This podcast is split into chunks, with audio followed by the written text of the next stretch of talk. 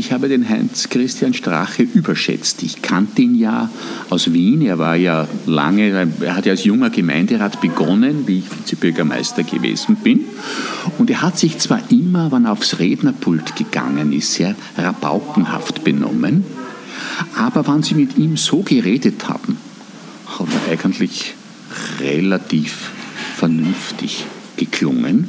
Ja?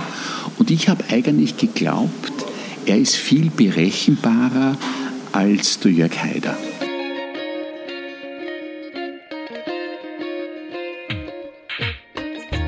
Willkommen bei Ganz offen gesagt, mein Name ist Julia Ortner. Wir sind heute wieder einmal im Café Rathaus und ich habe Bernhard Görg zu Gast. Einst Manager, dann Wiener ÖVP-Chef und Vizebürgermeister von Wien und heute Autor. Er schreibt Theaterstücke und Kriminalromane. Wir wollen heute über seinen Blick auf die Politik im Allgemeinen und die Volkspartei im Speziellen, das Leben als Politiker, die Veränderungen von Schwarz zu Türkis und sein Leben nach der Politik sprechen. Und bevor es losgeht, noch eine entgeltliche Durchsage im Auftrag von Mazda Österreich. Design, wohin du schaust. Im Rahmen des Design District in der Wiener Hofburg stellen dieses Wochenende mehr als 200 nationale und internationale Marken, 50 Designshops und 12 Showrooms ihre Produkte aus. Mazda ist als einziger Autohersteller mit dabei. Bei den Modellen des Herstellers steht die eigene Designsprache Kodo im Mittelpunkt Kodo heißt aus dem Japanischen übersetzt übrigens Seele der Bewegung. Man setzt auf Reduktion und das Zusammenspiel von Licht- und Schattenreflexionen. Innovatives Design gehört zu den Schwerpunktthemen der Marke. Mit Kodo gewinnt man zahlreiche internationale Auszeichnungen. Siebenmal bekamen Mazda-Modelle zum Beispiel seit 2013 den Red Dot Award verliehen, eine renommierte Auszeichnung für Produktdesign. Oder die Auszeichnung World Car Design of the Year 2016. Ich freue mich, dass Sie heute zu Gast sind, Herr Görg. Ich freue mich auch, dass ich Gast sein kann. Sehr schön. Äh, Sie wissen, als erstes kommt unsere beliebte Transparenzpassage. Da erklären wir, woher wir den Gast kennen, in welchem ähm, äh, Kontakt wir stehen, auch äh, quasi, ob wir per Du sind oder nicht per Du. Wir beide sind per Sie. Ähm, wir kennen uns natürlich von der Arbeit. Also ich habe Sie äh, 1998 kennengelernt. Das war meine erste Station bei der Presse damals als Journalistin. Sie waren damals schon zwei Jahre lang Vizebürgermeister und, und Planungsstadtrat in Wien. Und ich habe damals viel über Stadtpolitik berichtet berichtet über Stadtplanung und habe Sie dann natürlich öfter getroffen, mit Ihnen zu tun gehabt. Das ist so mein Erinnern. Wir waren ja gemeinsam sogar mal in New York. In New York und in Boston. In Washington. Und in Washington. Washington. Ja, richtig. Ja, Das war eine große Reise damals, äh, die Sie eben auch unternommen. Da ging es auch gerade, also ich kann mich erinnern, es ging auch gerade um Zukunftsfragen, wie man mit, mit Technologie, wir waren am MIT, oder? Das war damals ja. die, die Idee. Also es hat damals drei Gründe gegeben. Mhm. Erstens das MIT. Mhm.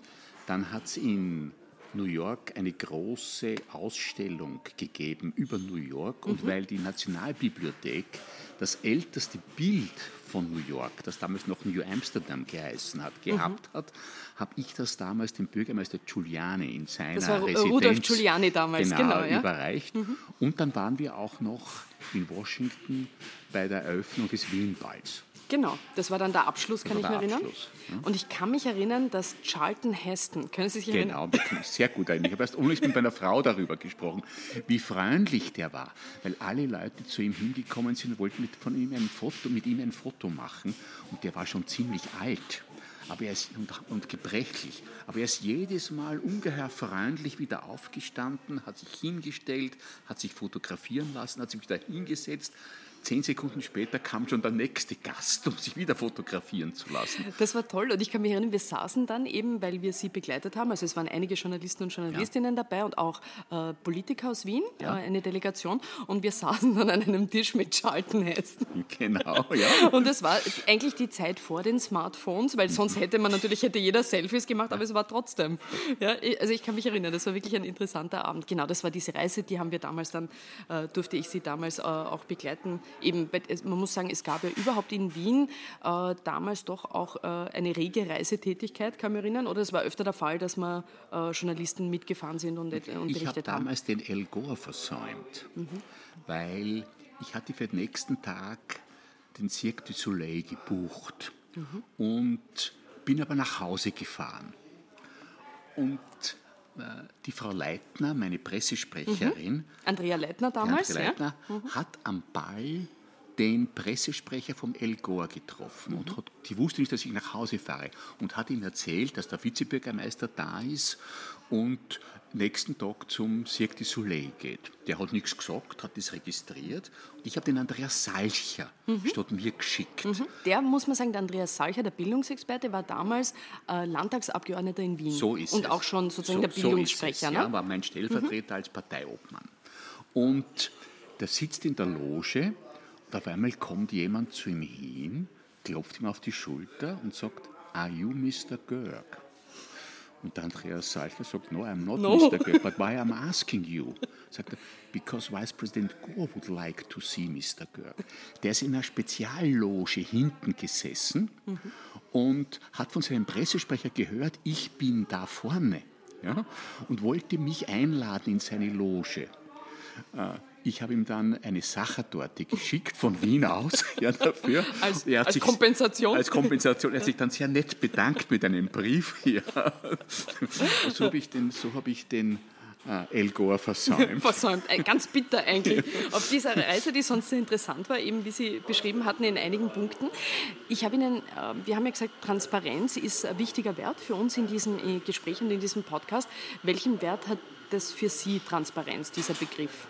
Erstens, ich habe immer gern gehabt, wenn ich gewusst habe, wo stehen Leute. Das, das war im Management so und in der Politik weiß man ja, wo jemand steht. Man weiß manchmal nicht, ob jemand mit der Hacke hinter einem steht, auch wenn er von, von, von der eigenen Gruppierung ist. Das heißt, Transparenz insgesamt ist ein für mich war immer ein wichtiger Wert und ich bin froh, dass das jetzt auch in der öffentlichen Debatte ein Wert zu werden beginnt, war ja bis jetzt gerade in Österreich. Hm, nicht so wahnsinnig, nicht so wahnsinnig oder? Also lieber nicht so genau hinschauen, nicht, nicht so drüber reden. Und ich will gar nicht reden, wo stehe ich genau, ich sage nichts und mhm. dergleichen mehr. Ich finde das sehr positiv, dass Transparenz einen höheren Stellenwert gewinnt, als sie noch vor zehn Jahren gehabt hat. Mhm. Würde jetzt gerne mit Ihnen ein bisschen ähm, schauen auf den Wahlsonntag. Sie haben sich ja 2002 aus der Politik verabschiedet. Ähm, jetzt am, am, letzten Wahlsonntag, wenn man das sieht, dass die Volkspartei, also Ihre Partei, diesen großen Wahlsieg äh, errungen hat, nach einem Wahlkampf, der teilweise auch durchaus unrund gelaufen ist. Es war ja auch nicht so einfach ähm, für Sebastian Kurz, äh, trotz, sozusagen, trotz des großen Vorsprungs, den er immer in Umfragen hatte. Äh, wenn Sie das dann erleben, ähm, so wie äh, diesen Wahlsieg, ist es dann etwas, ähm, Bedeutet einem das dann noch viel, wenn man so wie Sie doch ein bisschen schon den Blick von außen hat? Oder hat man da schon eine große innere Distanz dazu? Ja und nein. Ich habe natürlich eine gewisse innere Distanz. Umgekehrt aber kriegen sie erst, ich kriege das ÖVP-Gen nicht aus mir heraus.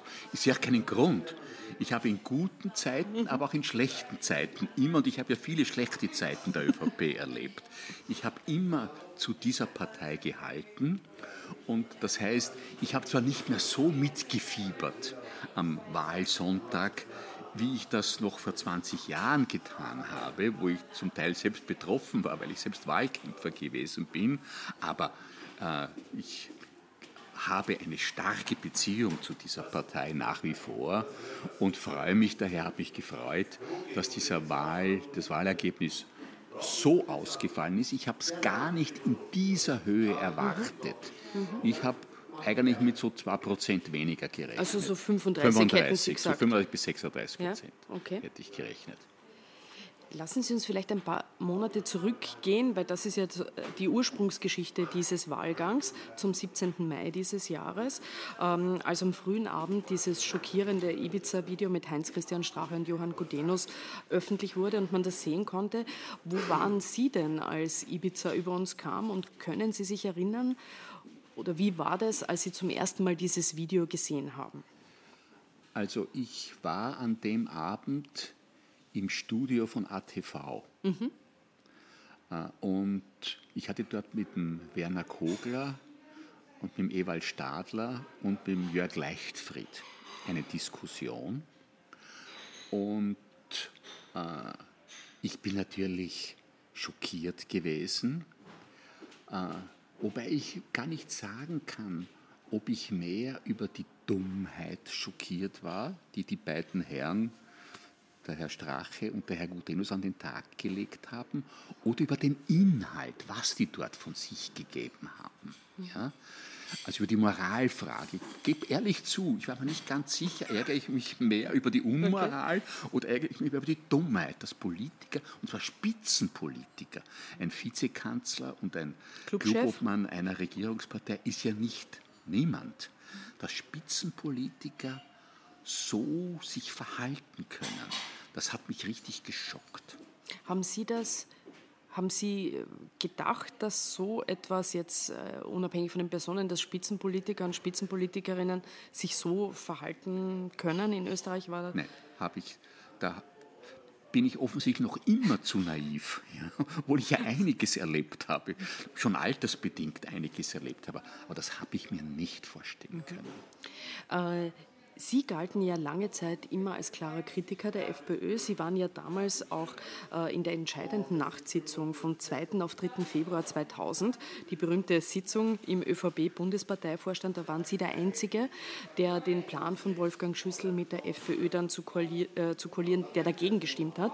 Ähm, ich weiß, Sie haben das dann auch erzählt später. Erwin Bröll, der Landeshauptmann von Niederösterreich, war auch sehr böse deswegen, hat geschimpft.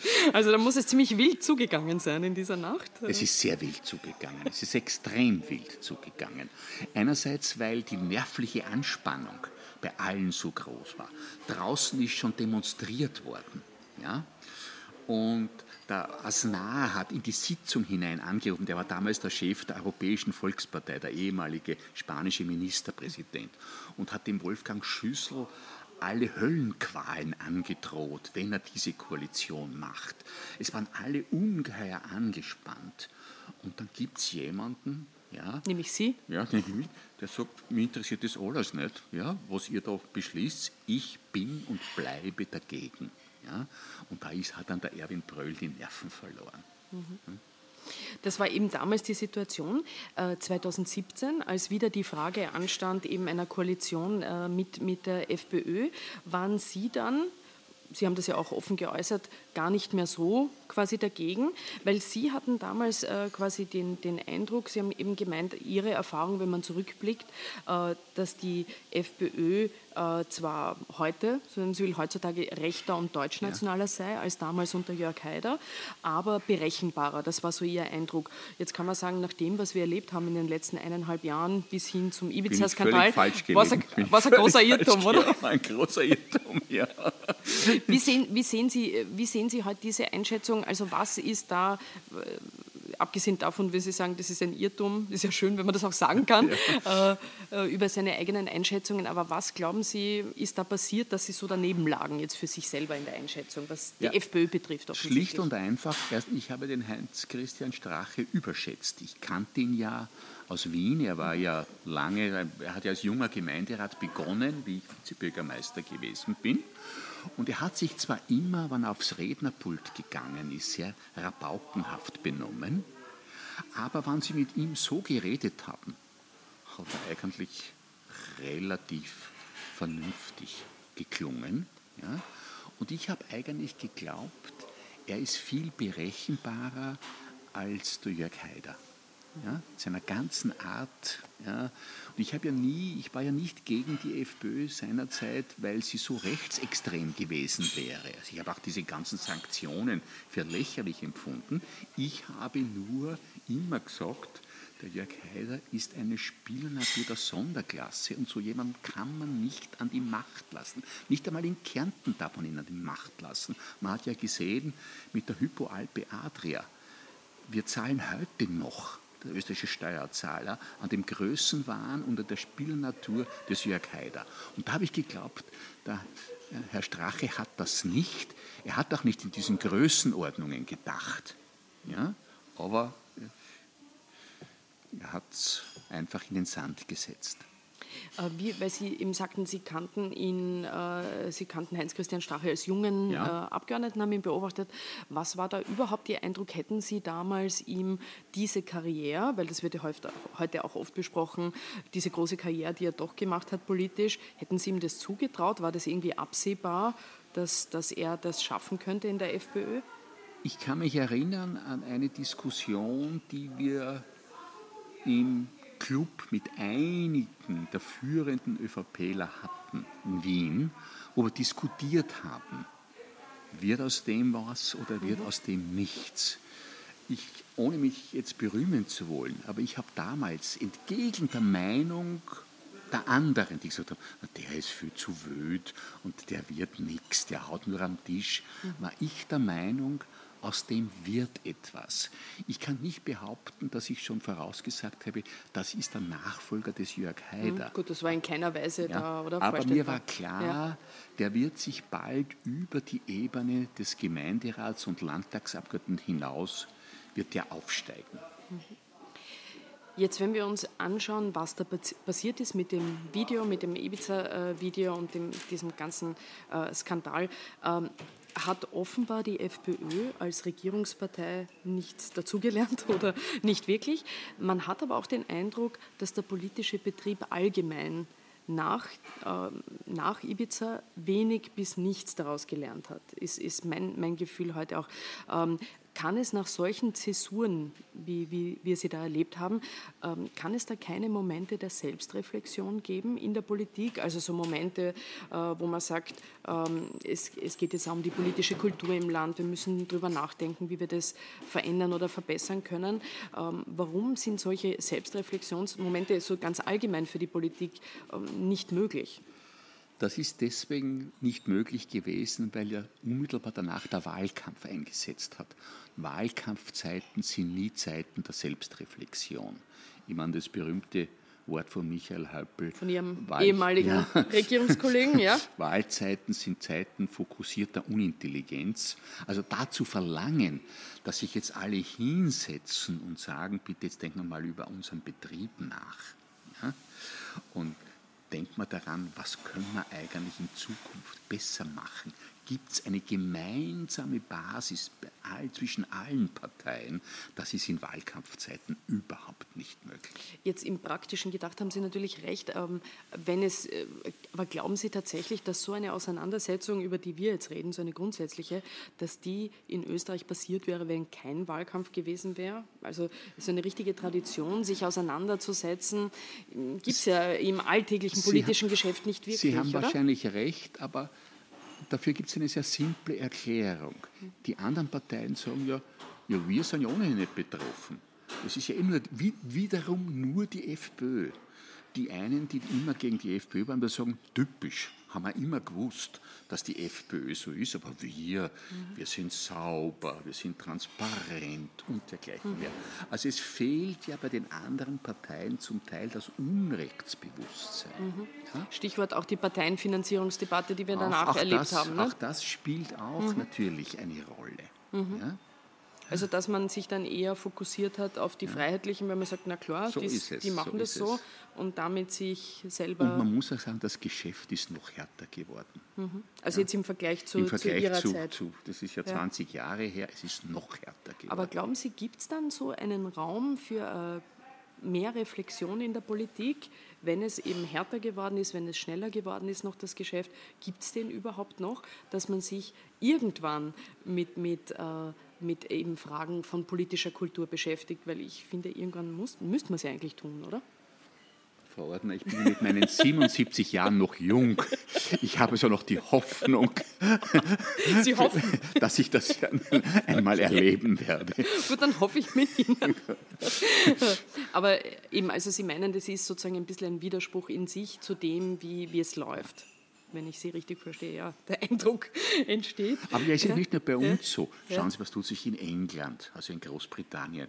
Schauen Sie, was sich in Italien abspielt, was sich in den Vereinigten Staaten abspielt. Also von Selbstreflexion kann ich eigentlich kein, nirgendwo... Kein, kein Wert, offensichtlich kein aktueller Wert in der Politik. Erkennen. Hat sich ähm, die FPÖ, weil wir jetzt äh, auch über die, diese Partei sprechen, ähm, als Regierungspartei aus Ihrer Sicht überhaupt irgendwo verändert? Ähm, und wie, würden, wie verorten Sie jetzt diese Partei nach dieser großen Wahlniederlage jetzt? Also nach außen wird ja Geschlossenheit demonstriert, also quasi auch von Herrn Hofer und Herrn Kickel. Ähm, wie, wie, sehen Sie sozusagen, was hat man gelernt oder gar nichts gelernt und wie, stehen, wie, ste wie glaubwürdig ist für Sie auch diese Geschlossenheit jetzt der FPÖ? Also erstens einmal, wenn wir schon von Selbstreflexion reden. Versuchen wieder, ja. ja. Die Partei, die das sicher am wenigsten kann, ist die FPÖ. Mhm. Die haben zwar jetzt einen Findungsprozess, aber der hat nichts mit Selbstreflexion zu tun. Der hat mit der Frage zu tun, kommen wir als Regierungspartei überhaupt noch auf eine kritische Masse. Es hat sich bis jetzt immer herausgestellt, die FPÖ hat nie profitiert, wenn sie Regierungspartei gewesen ist. Sie hat unter Schüssel, äh, unter äh, Schwarz-Blau 1 nicht profitiert, sie hat unter Schwarz-Blau 2 nicht profitiert und sie hat jetzt nicht profitiert. Also drei, drei Anläufe als Regierungspartei trotz allem erstens honorig zu werden, aber auch wieder genügend Wählerzuspruch zu haben. Aus unterschiedlichsten Gründen haben die immer massiv verloren. Was einmal für mich der klare Beleg ist, FPÖ und Regierungspartei ist jetzt sage ich es mal lateinisch, eine Contradictio in adjecto. Ja. Wir als Lateinerinnen ja. verstehen das, ja. Aber es ist ein Widerspruch in sich. Mhm. Es geht nicht. Mhm. Ja. Haben Sie, haben Sie den Eindruck, dass das, was Sie jetzt eben sagen, dass das in Ihrer Partei auch so klar ist? Vielen anderen Kollegen und Kolleginnen, dass eben die FPÖ als Regierungspartei einen gewissen Widerspruch in sich darstellt, von ihrer DNA her vielleicht auch, von dem, wie sie also beschaffen es, ist? Es werden sicher viele ähnlich sehen, aber äh, Frau Ortner, wenn es um Interessen geht, dann geraten solche Überlegungen sehr schnell in den Hintergrund. Mhm. Und es ist aus meiner Sicht ist auch eine Fortsetzung der Koalition mit der FPÖ unterm Strich am ehesten im Interesse der ÖVP. Mhm. Da wollte ich Sie dann eh auch ein bisschen äh, fragen, weil es gibt ja da verschiedenste Überlegungen jetzt und Spekulationen, da wollte ich dann eh drauf kommen. Was mich noch grundsätzlich vorher interessieren würde, ist, ähm, wenn, wenn, ich auch, wenn ich Sie richtig verstehe, äh, wenn man sagen kann, die FPÖ wurde durch die Regierungszeit jetzt nicht wirklich verändert in ihrem Wesen, hat denn die FPÖ vielleicht die ÖVP verändert durch diese Zusammenarbeit? Also nicht durch die Zusammenarbeit selbst nicht, aber selbstverständlich, und das ist auch ein Gutteil des Erfolges, haben wir uns als ÖVP in einer Reihe von Positionen der FPÖ angenähert. Da kann man jetzt sagen, auch die FPÖ hat ja einige Positionen, wo man nicht von vornherein sagen muss oder kann, es ist furchtbar. Ja? Ich nehme gerade das Thema Migration. Äh, die Genialität des Sebastian Kurz hat eigentlich darin bestanden, unter anderem, dass er der FPÖ das Mark aus den Knochen herausgesaugt hat, indem er ein Thema, das Leib- und Magenthema der FPÖ, in freundlicherer Form und abgemilderter Form selbst übernommen hat. Also 2017 auch schon im Wahlkampf, 2017. Schließung der Mittelmeerroute. Das, die Genialität äh, war doppelt, weil er normalerweise ist das Migrationsthema, wenn Sie auch in Europa herumschauen, immer ein Thema eines Innenministers. Er hat als Außenminister dieses Thema gekappert sozusagen, was ja einmalig in Europa ist. Das ist eigentlich ein Privileg der Vorrecht der Innenminister, der Salvini, der Seehofer in Deutschland und dergleichen mehr. Und auch darin besteht das Talent des Sebastian Kurz, das erkannt zu haben. Mich interessiert nicht, wessen Zuständigkeit das ist. Ich nehme mir dieses Thema. Hm? Ähm, eben, Sie sprechen das eben mit der Mittelmeerroute, das war ja das geflügelte ja, Wort ja. auch aus dem Wahlkampf 2017 an. Und das, äh, das war ja so, dass eben, wie Sie sagen, äh, Sebastian Kurz dann quasi eine, wenn man so will, durchaus klare, rigide ja. äh, äh Flüchtlings- und Migrationspolitik äh, da vertreten hat. Es ist auch so, dass jetzt in den Wahlprogrammen, jetzt vor der vergangenen Wahl, äh, gab es viele Übereinstimmungen zwischen ÖVP und FPÖ. Ähm, wie hat sich denn dann, wenn man auch jetzt anschaut, die gewisse Themen, wie Sie sagen, die sich angenähert haben, hat sich dadurch auch das Menschenbild der Volkspartei verändert? Sie kennen ja auch die Debatte, wie christlich-sozial ist die ÖVP heute noch? Ist eine, die immer wieder geführt wird. Hat sich da was verändert im Menschenbild aus Ihrer Perspektive? Ja, natürlich kommt gerade die christlich-soziale Komponente, ich sage das einmal vorsichtig so, bei dieser Migrationsdebatte etwas unter Stress. Mhm. Das ist ein Euphemismus. Das, so, ich, ich belasse es bei dieser Formulierung. Okay. Ja. ja. Mhm. Und ich habe selbst in meiner Familie, ich stamme ja aus einer prononciert katholischen Familie und alle meine Verwandten mit ganz wenigen Ausnahmen sind prononciert katholisch. Und da gibt es auch, selbst in meiner Familie, zwei Denkrichtungen unter den Katholiken. Mhm. Das sind alle Kirchgänger. Die einen sagen, furchtbar, so kann man das nicht mhm. machen. Andere sagen aber, Freunde, wo kommen wir da hin? Wenn wir, wir haben schon genug zu tun mit den echten Flüchtlingen. Es gibt ja auch noch echte, es wird immer nur von illegaler Migration gesprochen. Es gibt ja genügend Menschen, die zu uns kommen, die ein Anrecht haben auf Asylstatus. Und da haben wir genug zu tun, mit, wenn wir diese Leute entsprechend versorgen, ein Verfahren einleiten etc. Jetzt Klimaflüchtlinge oder Wirtschaftsflüchtlinge aufzunehmen, und wo ist die Grenze? Sollen wir 50.000 jetzt in Österreich aufnehmen pro Jahr? Sollten wir 300.000 aufnehmen und dergleichen mehr? Also selbst in meiner eigenen Familie wird dieses Thema sehr kontroversiell diskutiert. Ja, eh, und das ist natürlich auch, äh, was Sie jetzt nennen, ist wahrscheinlich jetzt ungeachtet dessen, wo man, äh, wo man in der Debatte dann schlussendlich äh, sich selber verortet, ist es ja so, dass gerade das, so wie gesagt, eben die Fragen natürlich auch künftig zu klären sind, ist, sind Menschen, die eben fliehen, weil es äh, teilweise in Afrika etc. klimatisch nicht mehr zu leben ist oder weil dort, wo sie leben, einfach sozusagen wirtschaftlich kein Mensch leben kann, äh, muss man nicht neu definieren, äh, was Fluchtgründe sind. Das spielt ja auch in diese ganze Debatte natürlich hinein, nicht? Die, die heute eine andere ist als noch vor 20, 30 Jahren. Aber das heißt, Sie kennen das aus der eigenen Familie, der eigenen dass Familie. es zwei, zwei Blicke drauf gibt. Wenn wir, ja. wenn wir zusammenkommen, wir sind eine große Familie, wir kommen relativ oft zusammen. Sie kommen ja aus Niederösterreich, muss ja, man sagen, aus genau. Horn ja. gebürtig. Also da treffen Sie sich dann? Nein, wir treffen oder uns in Krems. In Krems. Weil da bin ich aufgewachsen. ja, okay. In Krems bin ich aufgewachsen. Wir treffen uns meist in Krems oder Umfeld. Ja. Und da sind, haben wir immer diese Debatten. Hm? Mhm. Und Sie selber, ähm, wo, also ich verstehe Sie aber so, Sie tendieren eher zu, zu jenen, die eben sagen, ja, es, äh, eben das Ganze versuchen eher pragmatisch zu betrachten, dass es eine gewisse Sinnhaftigkeit hat, jetzt ich so mit dem Thema umzugehen, wie Sebastian Kurz damit umgeht. Von den sogenannten Gutmenschen, ja. von der Gutmenschenseite an sich, ja, meine Grundeinstellung, ja, gebe aber zu, dass ich mich gewandelt habe Wobei für mich eines klar ist, es darf im Mittelmeer niemand ertrinken. Ganz egal, ob das ein Klimaflüchtling, ein Wirtschaftsflüchtling oder ein echter. Hm. Also aus welchem Grund auch aus immer Grund, jemand. Es darf niemand ja. ertrinken. Hm. Das muss einmal die absolute, quasi innere Vorschrift sein, niemanden ertrinken zu lassen. Ich sage immer, Sie erinnern sich an diese, da ist vor einem halben Jahr, ist in Spanien ein kleiner Bub in eine Röhre gefallen.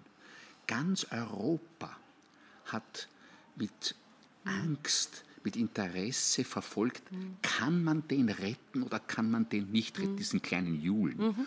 Und die gleichen Leute haben überhaupt kein Problem gehabt, dass 200 Kilometer weiter südlich im Mittelmeer Kinder ertrunken sind. Mhm. Das Täglich, das, ja, das gehört, ja, das gehört mhm. dazu. Mhm. Ja, ich glaub, Und das, das tut mir weh, das tut mir nach wie vor weh.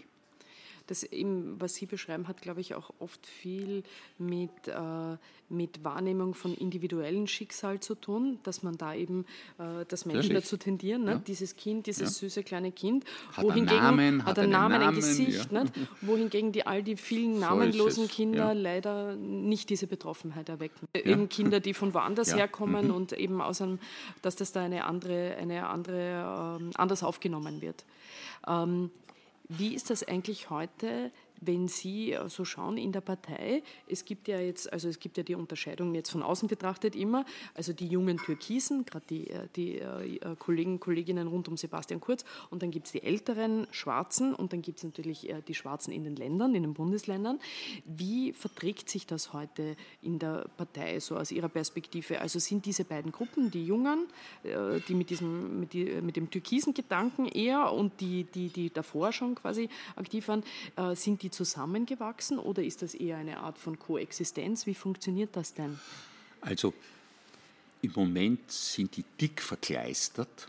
Ja? Also beide Gruppen. Und, und der Kleister heißt Erfolg. Erfolg. ja. Ihr Freund Andreas Kohl, ich weiß nicht, ob Sie es gesehen haben, hatte im letzten ORF-Report, äh, wurde er interviewt, zu, eben nach der Wahl, und hat äh, gesagt, äh, nichts ist erfolgreicher als der Erfolg. Aber man könnte sagen, nichts ist erotischer als der Erfolg, oder? Und, und der, der Kleister wird sofort austrocknen und brüchig, wenn der Erfolg nicht mehr da ist. Mhm. Aber das bindet also jetzt auch Leute mit unterschiedlichen Sichten völlig, völlig, momentan ja, aneinander, völlig, ja. ist Ihr Eindruck. Und wie ist das eigentlich? Wird man heute, werden Sie jetzt zum Beispiel und andere äh, äh Kollegen, die eben schon lange, jahrzehntelang in der ÖVP tätig waren und, und sich auskennen, werden Sie von den Jungen um Rat gefragt? Passiert sowas heute? Nein, und Gott sei Dank nicht, muss ich ehrlich sagen. Sie sind sagen. nicht unglücklich darüber. Ja. Weil ich sage immer, ich war auch nix neugierig an der Meinung meiner Vorgänger. Okay. Und ich sage immer, würde mich jemand um Rat fragen, ist er entweder ein Heuchler, weil er so tut, als wäre er immer an meiner Meinung gelegen, oder er ist eine Subalternseele. Mhm. Man fragt als Chef nicht seine Vorgänger um Rat. Mhm. Habe ich nie getan und wäre sehr enttäuscht. Ich wäre immer gefragt, fragt mich der Blümel um Rat. Mhm. Sag ich, um Himmels Willen. Ich müsste den sofort... Als Wiener ÖVP-Chef, ja, als Wiener ÖVP-Chef, ja. ja. Mhm. Ich müsste dem sofort sagen, heißt, Gernot, du bist für die Position nicht geeignet, wenn du mich um Rat fragst. Mhm. Also da, da, da haben Sie auch gar nicht den Anspruch, sind sogar froh darüber, wenn ich Sie richtig verstehe, dass man nicht. Sie haben ja, äh, wir haben in der Vergangenheit eben, wie ich eingangs sagte, öfter mal auch über Politik äh, so allgemein gesprochen und Sie haben auch immer ganz gute, finde ich, ganz gute äh, Analysen und Erklärungsmuster für Ihre Partei gehabt. Und Sie haben einmal ganz schlüssig erklärt, was ja vor Sebastian Kurz lange ein großes Problem in der Volkspartei war, nämlich, dass man die Obleute gerne gequält hat oder abgesägt hat. Äh, aus der Vergangenheit kennen wir da viele Geschichten. Sie haben ähm, das so erklärt, dass die, die ÖVP sich von ihrem Selbstverständnis her grundsätzlich eher als Nummer eins empfindet und wo sie das nicht sein kann oder wenn sie das nicht sein kann, dass ein Minderwertigkeitskomplex kommt und diese Emotionen richten sich dann gegen den Chef oder so war das in der Vergangenheit, hätten sich gegen den Chef äh, gerichtet. Ähm, ähm, und Sebastian Kurz hätte mit, diesem, mit dem, was er sich ausverhandelt hat, mit diesem Durch, Durchgriffsrecht, mit dem er auch die Strukturen in der ÖVP sehr verändert hat und quasi alles auch zugeschnitten hat auf die Spitze und auf Entscheidungsprozesse an der Spitze, hat er das ja durchbrochen, diese alten Möglichkeiten, die es gab mit den Bünden etc. Ähm, was wird denn mit der ÖVP passieren, wenn der Sebastian Kurz nicht mehr ihr Chef ist? Also zunächst einmal muss man sagen, mhm diese Strukturveränderung ist ja nur auf Bundesebene passiert. Mhm. In den Ländern gibt es die Bünde. Ist es da noch das alte System? Die Listen werden nach bündischen Kriterien erstellt und dergleichen. Also das, was mehr. Sie noch kennen, gut so auch aus ist es, ja. ja. Mhm. Also da, da hat sich ja überhaupt nichts verändert. Und es ist dem Sebastian Kurz natürlich gelungen, weil er der Partei glaubhaft machen konnte, Freunde, mit mir werden wir Kanzler. Ich pflege immer zu sagen oder habe immer gesagt, ein ÖVP-Bundesparteiobmann ist nur dann stark, wenn er entweder Bundeskanzler ist oder glaubhaft machen kann, dass er bei der nächsten Wahl Bundeskanzler wird. Dann ist er stark. Das war bei Wolfgang Schüssel ja auch. So ist es. So, so. ist wie der, wie der mhm. Wolfgang Bundeskanzler geworden ist, hat ein ganz anderes Standing in der Partei gehabt, als äh, das als Vizekanzler gehabt hat, obwohl er als Vizekanzler genauso brillant war wie als Bundeskanzler. Ja? Das hat alles nichts geholfen. Die Partei hat gesagt, trauen wir dem zu, dass er den Kanzler schafft. Dann horcht man auf ihn. Ja? Wenn, wenn man dem das nicht zutraut, da kann der verlangen, Strukturreformen und Durchgriffsrechte und dergleichen mehr.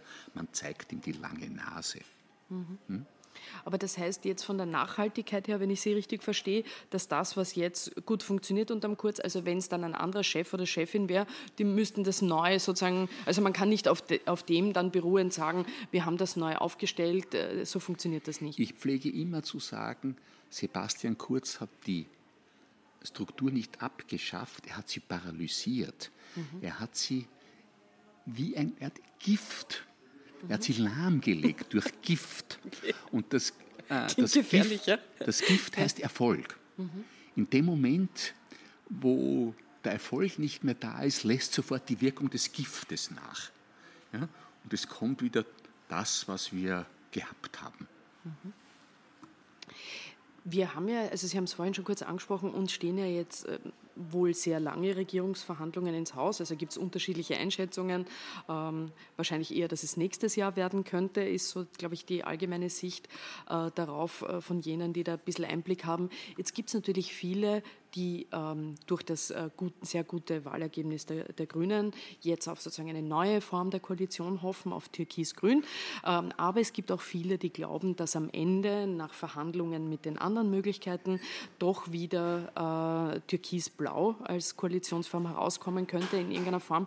Was halten Sie jetzt für die wahrscheinlichste Variante derzeit? Sie haben vorher schon gesagt, Sie können sich vorstellen, dass das mit der FPÖ und der Opposition doch nicht so in Stein gemeißelt also das, ist? Das hängt von zwei Dingen ab. Ja. Erstens einmal von der Frage, ob es dem Sebastian Kurz gelingt, die FPÖ aus dem Schmollwinkel der Opposition wieder herauszukriegen. Ja? Ist sie da schon so richtig drinnen, glauben Sie? Ob sie, wie weit mhm. sie drinnen ist, weiß ich noch nicht. Es ist sicher der Herr Hofer weniger weit drinnen als vor allem der Mittelbau mhm. in der FPÖ. Der mhm. sagt, wir haben überhaupt nichts davon, mhm. dass da der Hofer und das irgendjemand in der Regierung sitzen. Wir verlieren unsere Mandate. Wir wollen endlich wieder zulegen, unsere Mandate abzusichern. Ich kann auch, ich kenne die FPÖ zu wenig. Ich kann auch nicht abschätzen, ob es da sogar eventuell eine Revolte des Mittelbaus gegen die Spitze gäbe wenn die äh, zu stark wieder mit dem äh, Regierungsamt flirten, weil es muss klar sein, der FPÖ, in einer Opposition können sie wachsen wieder. In einer Regierungsfunktion können sie nicht wachsen. Das zeigen schon die letzten drei Beispiele. Also das ist die erste Frage, die ich die mhm. zu beantworten gilt, die mhm. ich im Moment nicht mhm. beantworten kann. Ich glaube, kann noch niemand ist beantworten. Ist ganz schwer zu sagen. Mhm. Und die zweite Frage ist die, wie weit die Grünen wirklich beweglich sind. Mhm. Ich sehe nicht den großen Stolperstein in der Klimapolitik. Da ist bei der ÖVP schon das Problem Bewusstsein da. Da ist noch nicht ganz da die Umsetzungs- Kapazität, weil da noch zu viele Interessen sind und dergleichen mehr. Aber an der ÖVP-Spitze sind ja alle sehr gescheite Menschen. Die wissen ganz genau, es muss etwas getan werden in Sachen äh, Klimawandel. Und die sind vielleicht sogar ganz froh, wenn sie innerparteilich sagen können, Freunde, wir müssen den Grünen ja, da also Raum die verlangen geben. das, wir die müssen verlangen ihnen... das, sonst gibt es mhm. keine Koalition. Mhm. Den größeren Stolperstein, ich sehe ihn auch nicht in der Migrationsfrage. Mhm. Da wird sich die ÖVP sowieso aus meiner Sicht etwas bewegen mhm. müssen. Also wieder sozusagen... Ja, vor allem... Äh, aus meiner Sicht muss sich die ÖVP bewegen oder sollte sich bewegen, dass sie klar sagt, wir brauchen eine europaweite Lösung der Flüchtlingsverteilung. Ich kann nicht sagen, ich bin für ein starkes Europa, aber gleichzeitig Flüchtlingsthema soll rein lokal und national entschieden werden. Also da sehe ich auch nicht die riesigen Stolpersteine. Die wirklichen Stolpersteine sehe ich im Bereich der Wirtschafts- und Sozialpolitik. Mhm. Ja?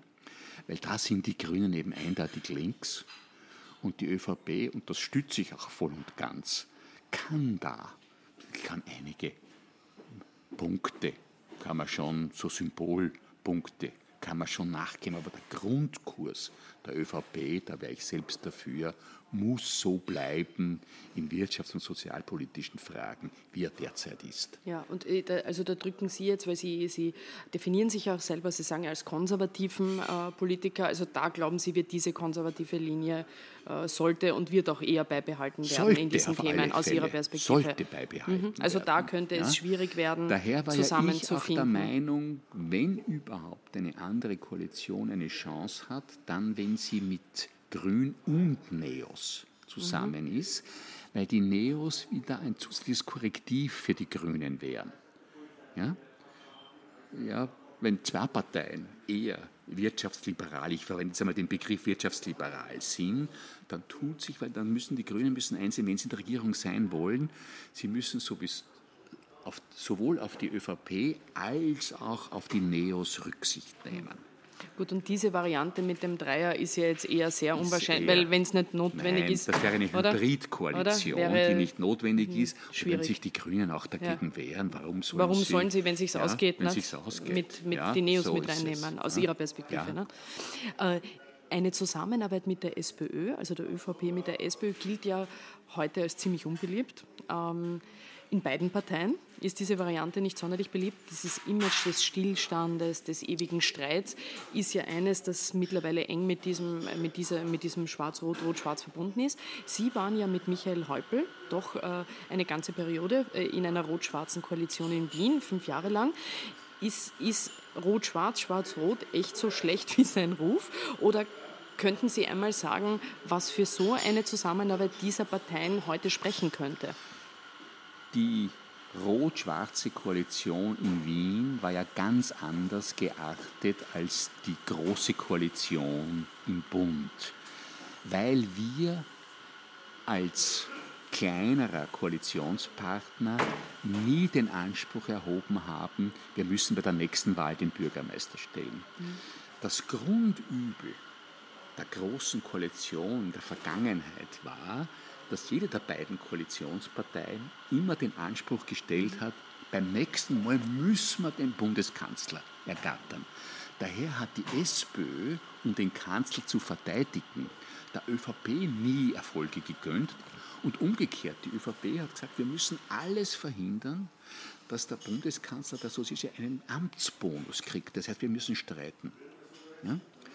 Das ist das große das prinzipiell große Problem.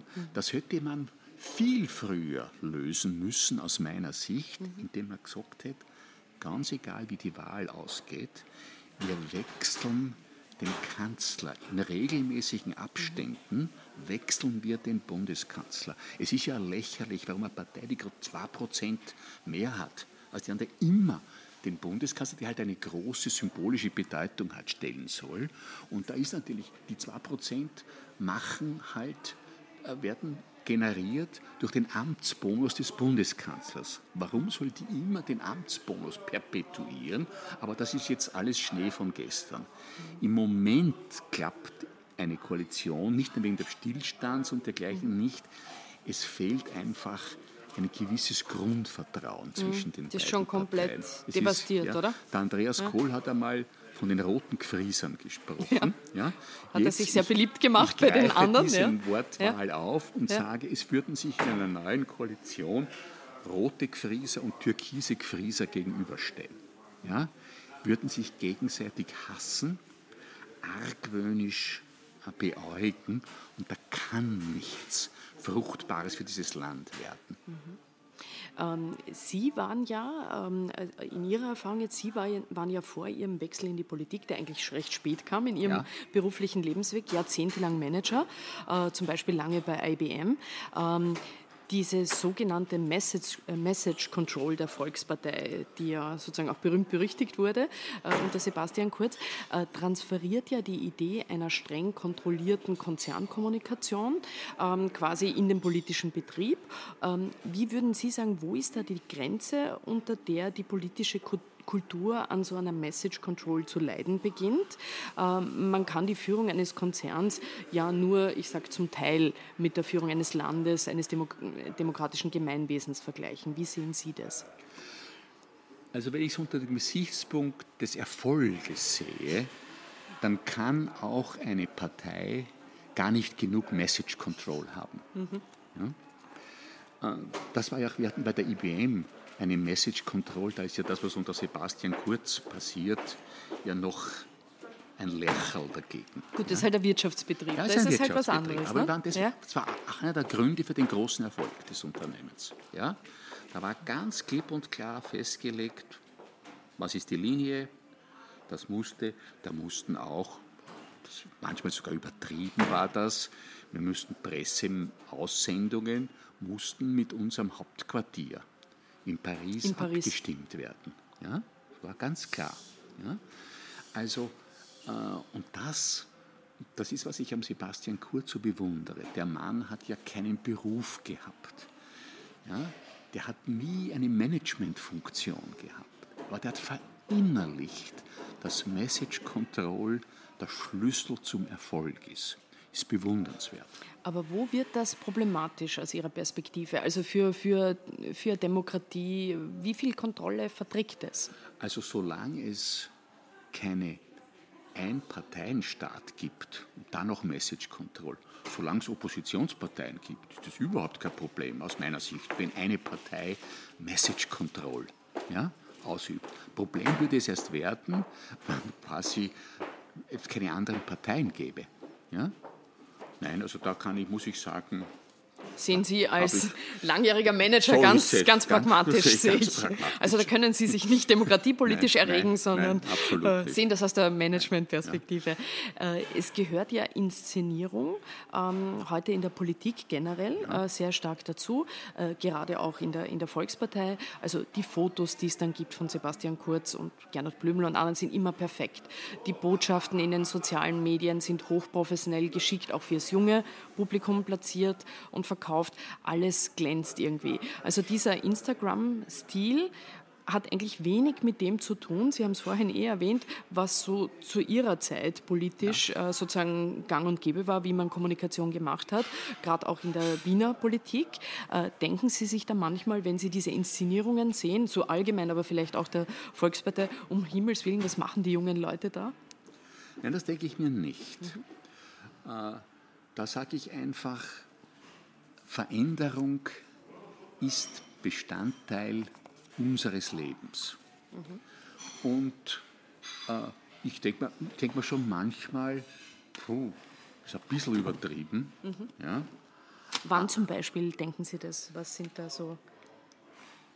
Also gerade wenn es darum geht, wirklich nur äh, kontrollierte Fotos mhm. äh, herauszugeben. Wobei ich ganz klar verstehe, warum das gemacht wird. Bilder. Teil der Message Control, die Sie Bilder ja vorhin gerade verteidigt sind haben. Einmal, Bilder sind einmal das gängigste oder das wichtigste Kommunikationsmedium. Das ist das geschriebene Wort, ist dagegen, kann man vernachlässigen. Ja? Es sind die Bilder, die einfach den Eindruck prägen. Und daher verstehe ich es zwar, aber sage, ist nicht ganz meine Welt. Ohne dass ich mich deswegen mokiere und sage, um Himmels Willen, ja. Was machen wo, die? Wo geht die Welt hin? Ja, ja. und dergleichen mehr. Mhm. Nein. Mhm. Verstehe, Sie sehen das ganz abgeklärt. Ja. Äh, grundsätzlich denke ich aber, Sie, also sozusagen, wenn ich äh, äh, zurückdenke an Ihre politische Zeit, Sie sind, glaube ich, eher nicht so der Message-Control-Typ gewesen. Äh, ich kann mich auch erinnern, Sie haben teilweise eben so, wie Sie es auch jetzt, immer sehr offen erzählt, auch Ihre ja. Meinung gesagt. Ähm, und ich kann mich gut erinnern, Sie haben auch mal erzählt, über das haben wir mehrfach gesprochen, weil das eben ein interessanter Weg ist bei Ihnen, dass Sie so spät in die Politik äh, aktiv eingestiegen sind, wie Ihre Frau damals reagiert hat, als Sie ihr quasi erklärt haben, also so Anfang 50 waren Sie da, dass Sie jetzt sozusagen richtig in die Politik wechseln und ähm, in Wien äh, ÖVP-Chef werden.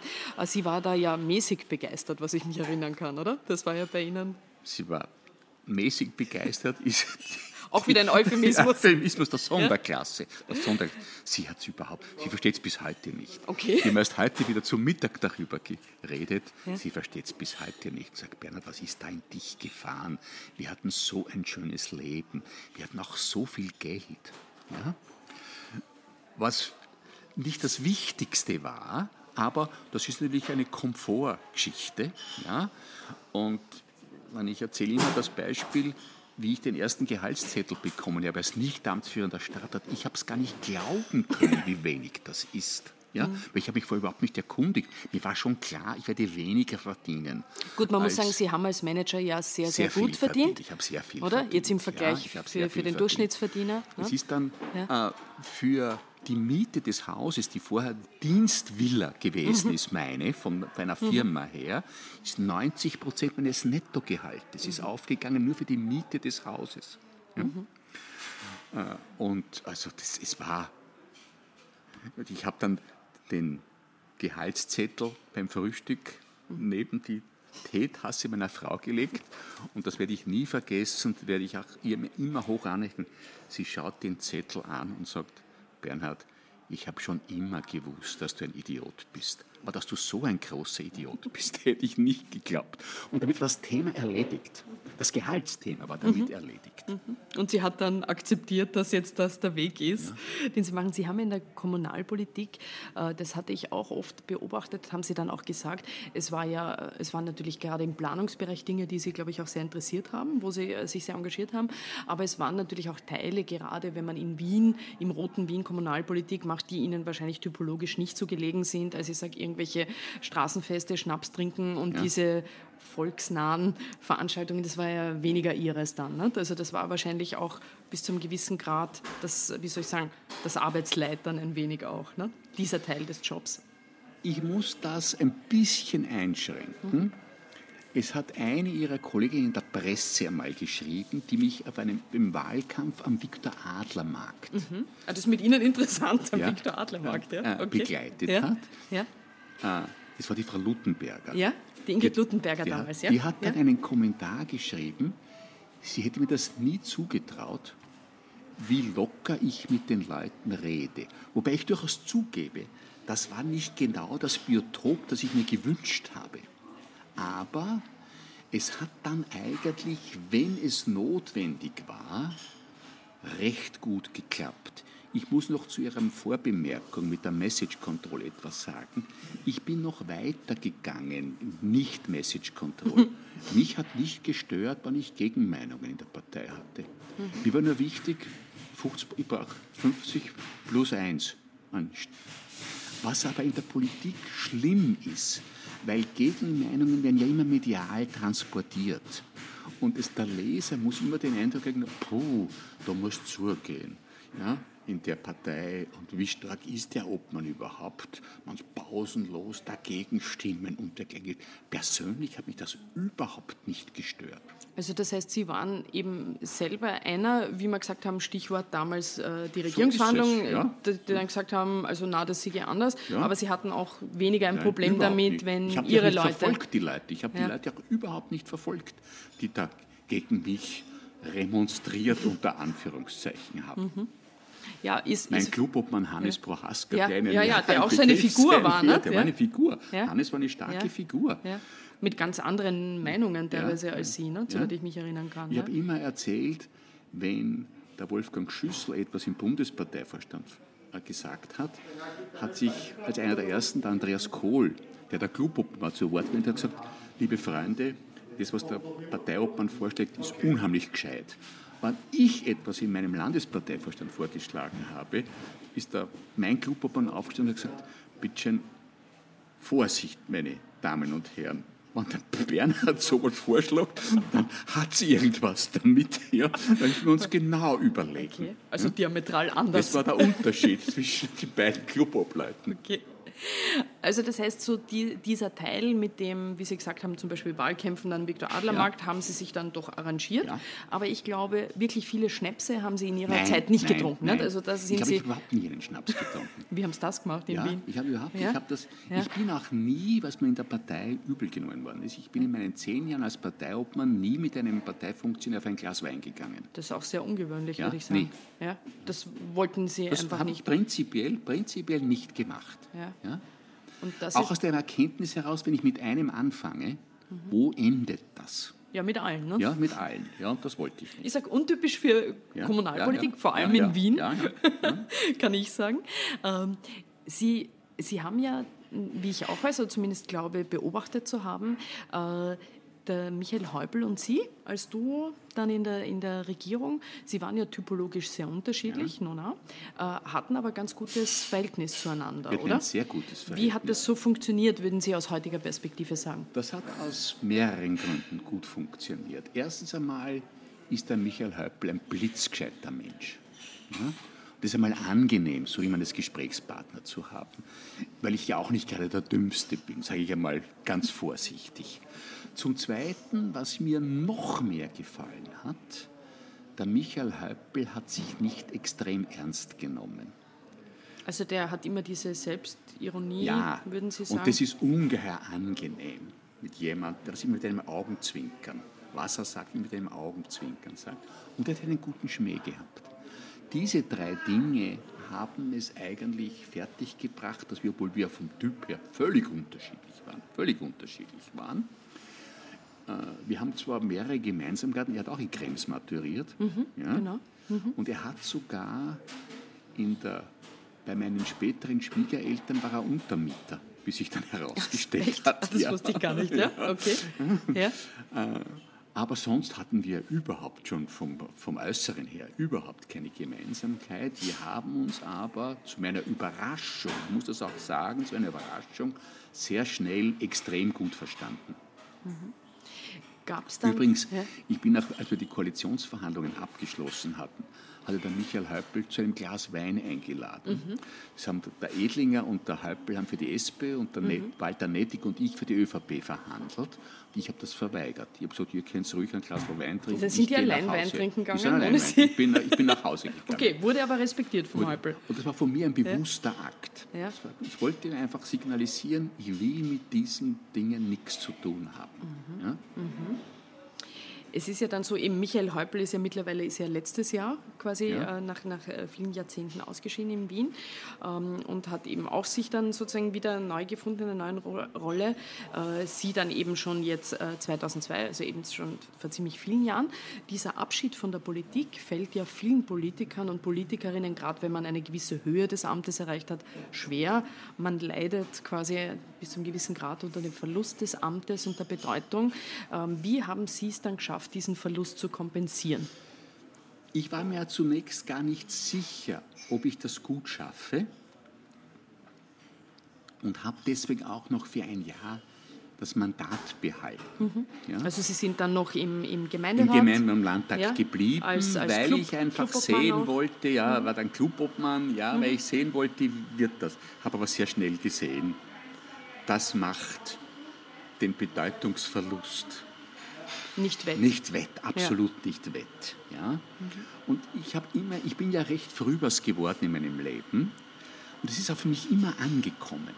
Ich habe nicht immer alles richtig gemacht, ganz im Gegenteil, aber es ist immer auf mich, ich war in Positionen, wo ich habe gefragt werden müssen. Erstens, wollen, wir, wollen Sie das?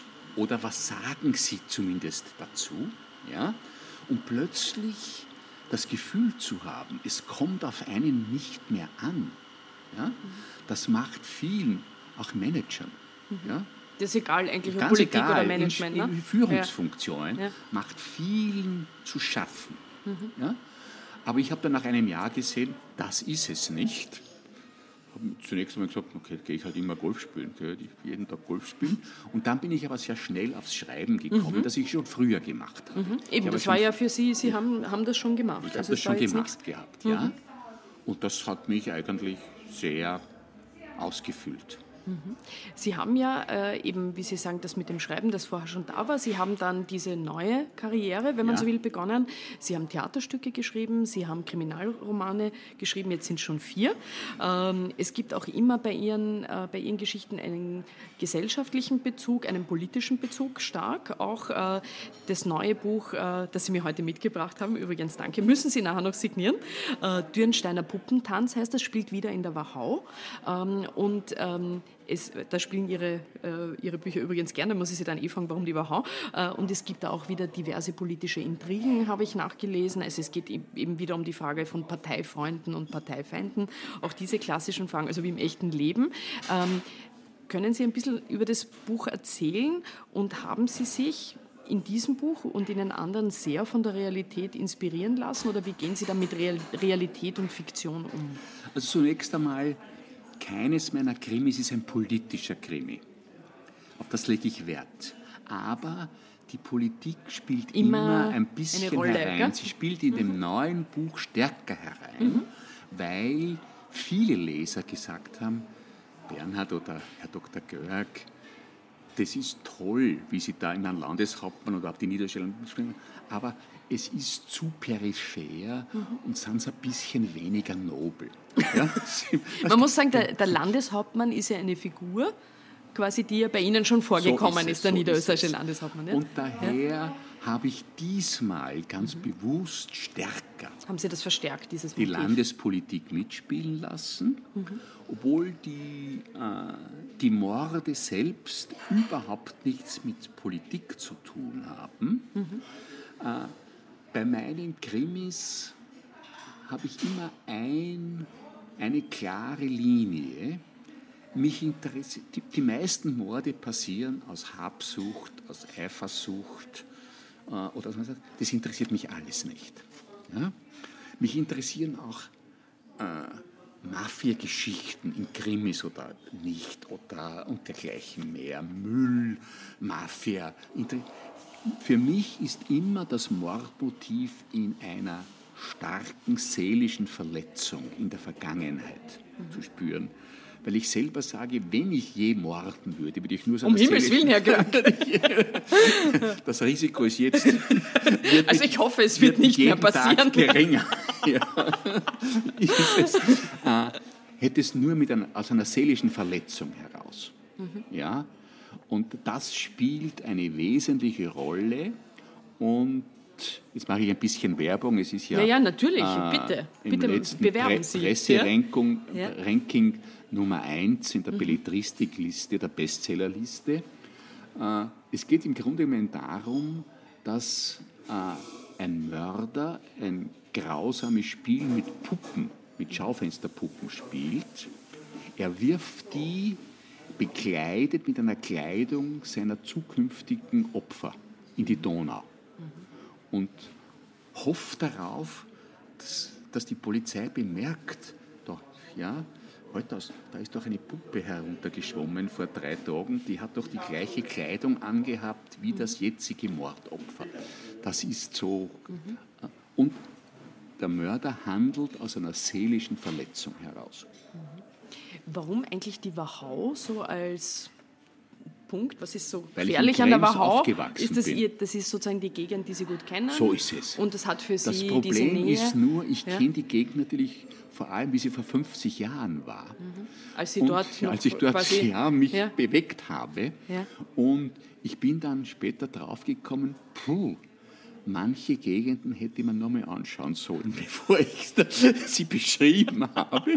Weil war damals noch grüne Wiese war, ist jetzt verbaut.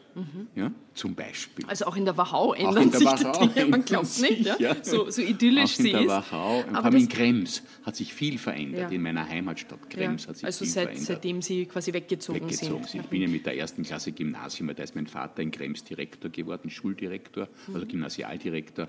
Und da sind wir von Horn nach Krems übersiedelt. Da haben Sie dann Ihre Jugendzeit äh, verbracht. Eh nur acht Jahre, weil Ja. seit dem Studium lebe ich de Ja. facto Sind Sie eigentlich in, in Wien. Wiener. Ja. Ähm, aber das heißt so, auch jetzt, wenn Sie sagen, Politik jetzt nicht äh, dieses Bestimmende ist Ihrer Bücher, als Element lässt es sie nicht los. Ne? Man kann sagen, Ganz es, sicher, es bewegt sie auch so. in dieser Ja, Arbeit weiter. Frage, das, heißt, das heißt, wir können mit weiteren Abenteuern aus Niederösterreich und äh, rund um den Landeshauptmann.